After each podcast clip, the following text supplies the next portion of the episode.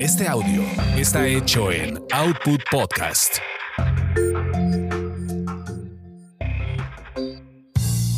Bienvenidos sean a esta su orgasmería de barrio, donde el placer es todo nuestro. Mi nombre es arroba tulipán gordito y la banda que me respalda.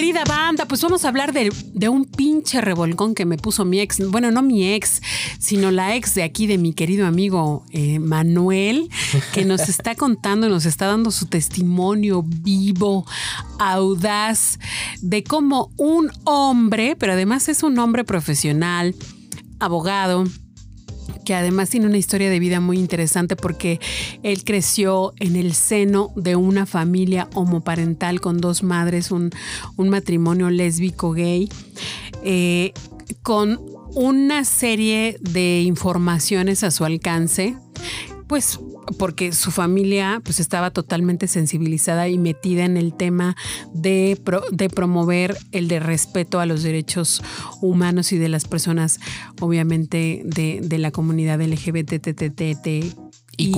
IQ. A. ¿No? Entonces, este, con todo y eso, amigos, con todo y eso, y siendo varón, se supone de la minoría privilegiada o de los privilegios que tienen los varones, viviste violencia, amigo.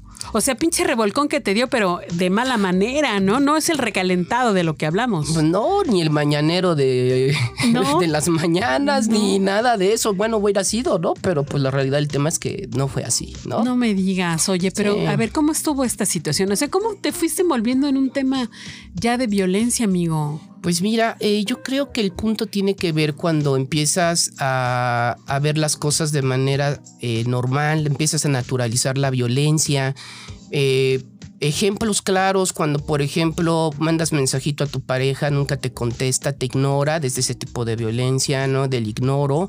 Desde ejemplos de violencia, cuando le llamas por teléfono y te cuelga cuando le estás llamando y te dice no me estés interrumpiendo porque estoy trabajando. Oye, pues, espérame, mano, ¿no? Pues soy tu esposo, ¿no? Y nomás es para saber si llegaste bien, ¿no?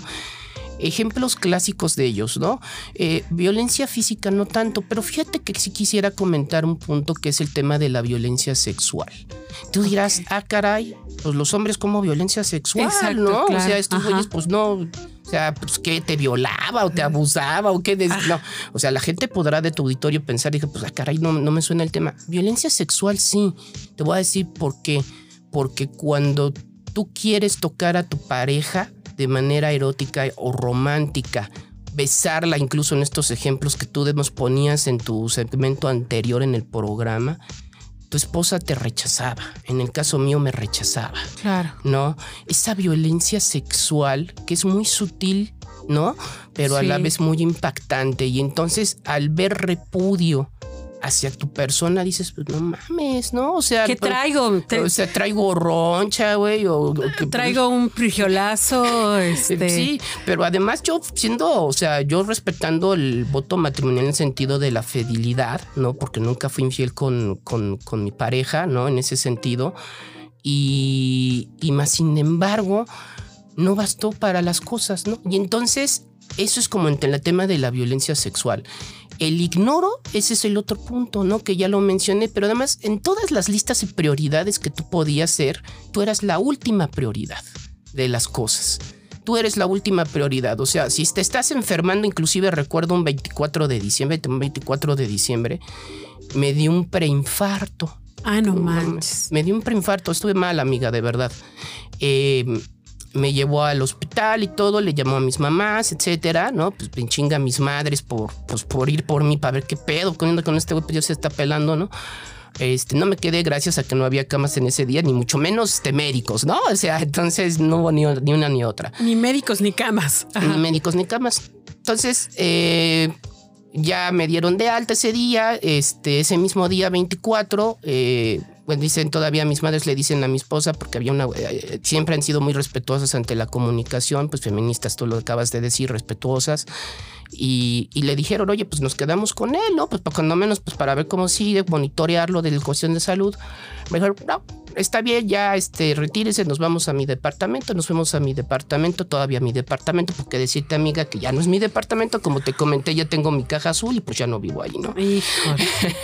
Despojado además. en el- Despojado y despelucado. Sí, no, no, no, una cosa tremenda. Y entonces eh, la mujer aquí, y ex finalmente, decidió pasar esa fiesta también eh, con su familia, dejándome en el departamento, pues después de una crisis en el, el- pinche este, de cuestión de salud, ¿no? No, pero además ni, ni siquiera estaba siendo atendido, amigo. Estabas atravesando por la crisis de salud en ese momento. Sí, pero, además tampoco permitió que tus mamás te cuidaran. Sí, claro, o sea, ni siquiera les dijo, oigan, sí, gracias por el apoyo, oye, sí, gracias. No, no, no, bueno, ya, adiós. o sale. aliviánenme, fíjense, yo sí me quiero ir a, a festejar o algo así, ¿no? Digo, Claro, que también es válido, Sí. pero bueno, pero yo creo que ni válido, mana, porque fíjate, ya haciendo las recuento de las cosas, Mm. creo yo que cuando tu pareja está enferma o que tiene una cuestión de salud y le vale madres y como te decía yo, el último punto y ejemplo de las cosas eres tú.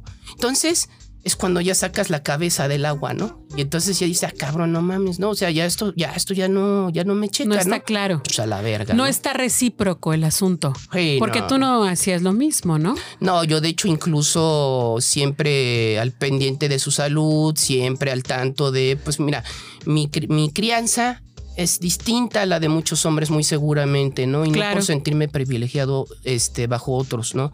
Y sí me siento privilegiado por formar parte de esta familia de la que me encuentro, ¿no? El día de hoy.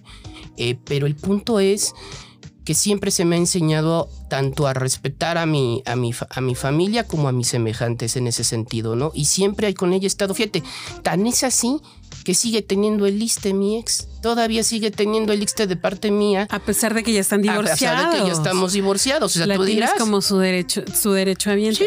Ay, amigo mío, pues Sí, ya eres muy generoso, la verdad.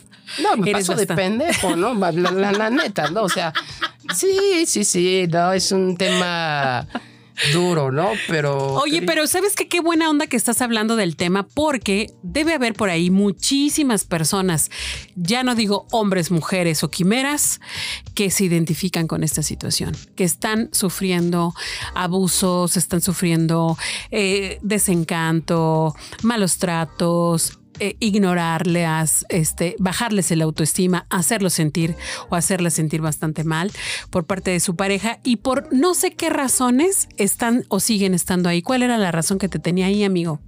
Pues mira, yo creo que antes de partir de ese punto, quisiera yo comentar también para, porque la gente a lo mejor el de la autoridad, ah, pues este también lo ve desde su mirada seguramente y no tiene otra película, pero mira, yo también quiero compartir del lugar y el posicionamiento de donde yo trabajo.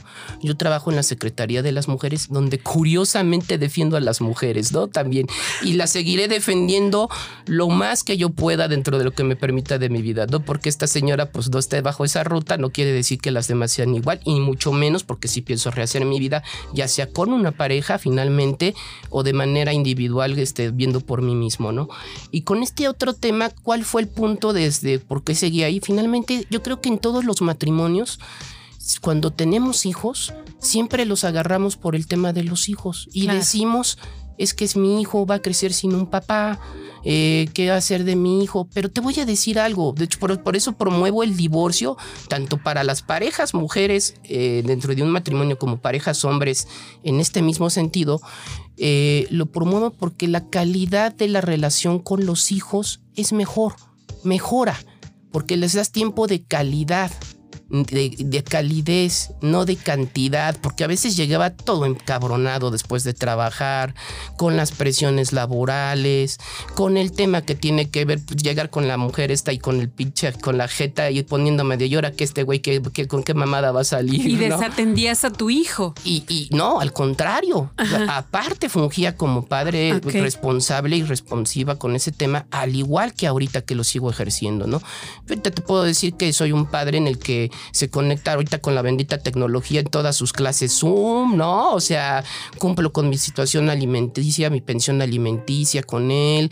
si cumplo con mis convivencias, cada que me necesita eh, bajo la ruta, estoy enfermo, papá, eh, voy corriendo a la hora que sea de donde sea, ¿no? Creo que esa parte característica mía me gusta porque estoy formado, como te decía, en otro tipo de familia, en otro tipo de perspectiva, ¿no?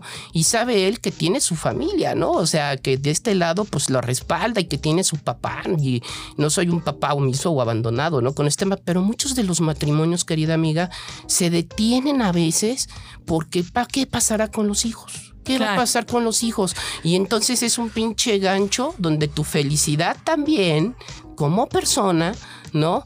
Ahí ya no, ya no, ya te detiene, ya te dices la felicidad está sobre de otros. Y creo que ya no, ya, no, es, ya no es válido. Claro. Oye, pero, pero aguántame porque quiero hacerte otras preguntas. Sí, claro. De, de, de todas esas jaladas mamadas y, de, y desmadres que te hacía, que te hacía tu ex, ¿no? De la chingada, amiga. Así no, no nada recomendable. Digo, pobre. Pero espera, va, aguántame, aguántame las carnitas y vamos al siguiente segmento. Gracias.